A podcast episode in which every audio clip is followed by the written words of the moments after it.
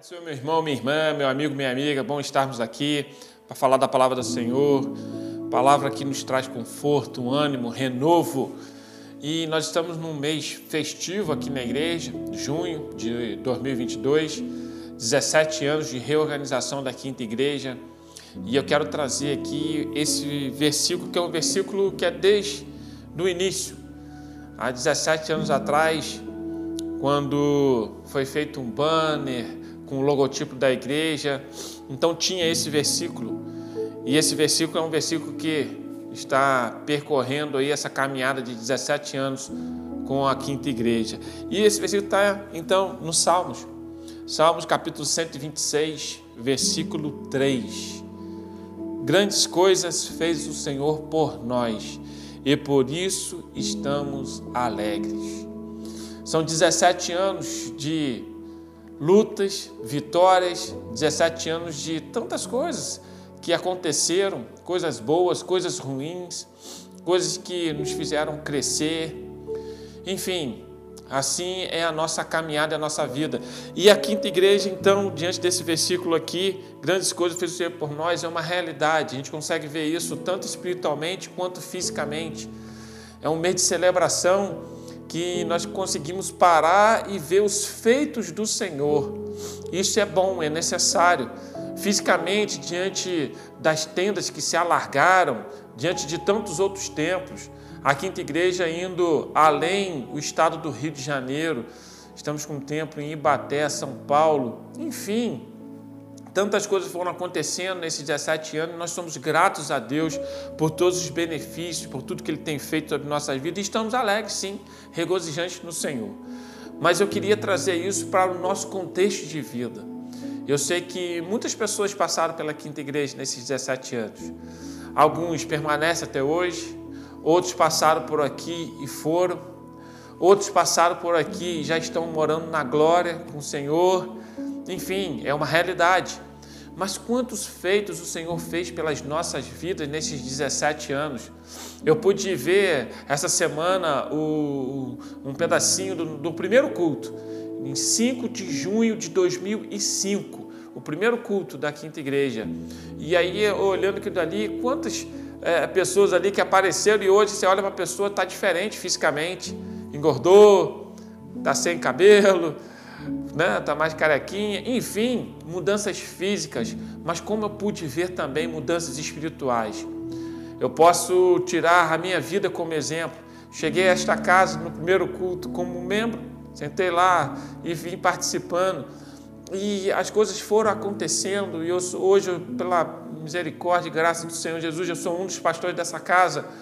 Mas as coisas foram acontecendo e Deus vai abençoando, vai ajudando, vai fortalecendo, vai nos trazendo uma maturidade espiritual, além da física, porque a idade também vai chegando.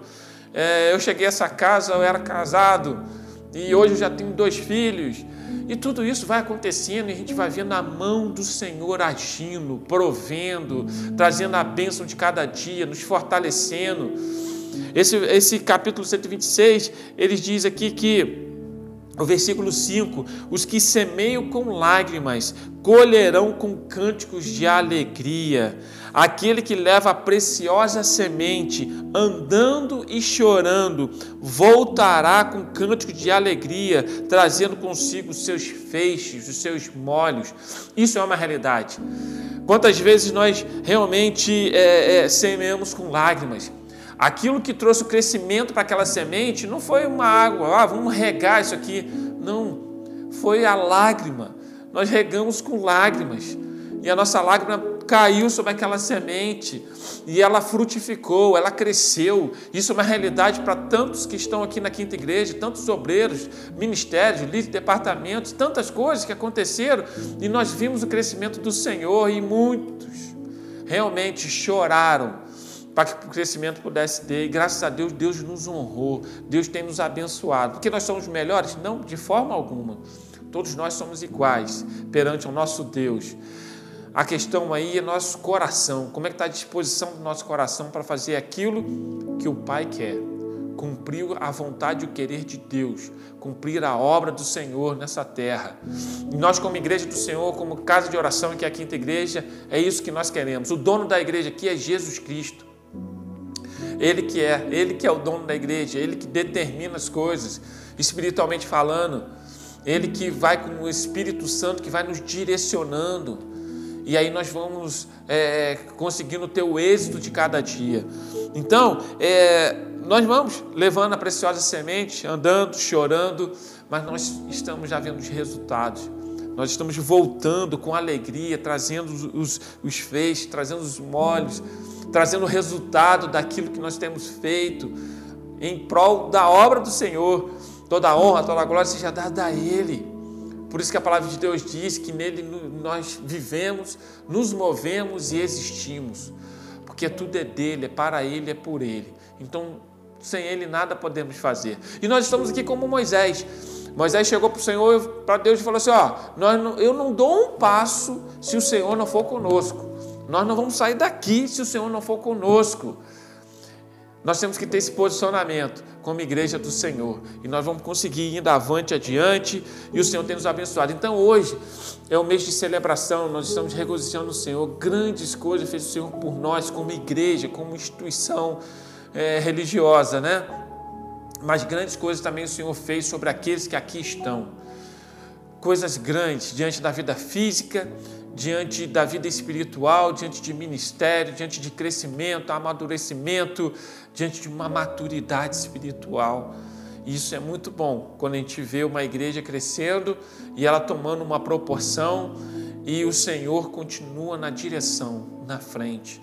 E eu vejo pessoas que lá atrás, em 2005, que eu comecei como líder de jovem aqui, e eu vejo crianças, que naquela época eram crianças, seis, sete anos, e hoje eu vejo essas crianças ministrando louvor, pregando, orando, trazendo uma palavra, é frutificando, é, casando, tendo filhos, oh, que coisa boa!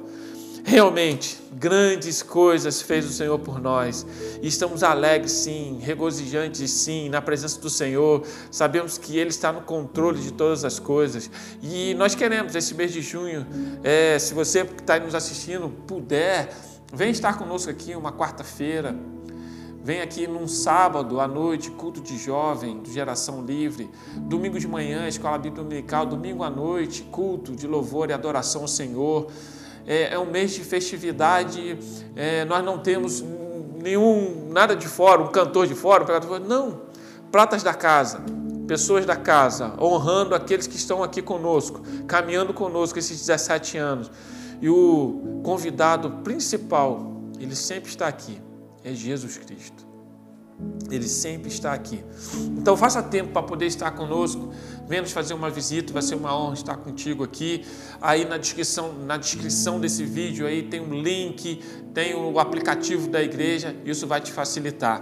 Então, o Senhor também quer fazer grandes coisas na tua vida, quer te abençoar, quer te fortalecer, assim como nós hoje estamos colhendo trazendo com alegria os nossos feixes, os nossos molhos, com alegria o resultado daquilo que o Senhor tem feito durante esses 17 anos. E isso é bênção sobre nossas vidas. E eu sou grato a Deus pela quinta igreja, sou grato a Deus pelos obreiros, pelas obreiras, por aqueles que estão colocando a mão no arado e não estão olhando para trás, mas continuam prosseguindo para o alvo, em nome de Jesus. Deus nos abençoe, Deus continue frutificando aquilo que é necessário na nossa vida física, espiritual, ministerial, continue determinando a bênção e a vitória em tudo, em nome de Jesus. Deixa eu estar orando, agradecendo ao Senhor por esse momento, pela sua vida.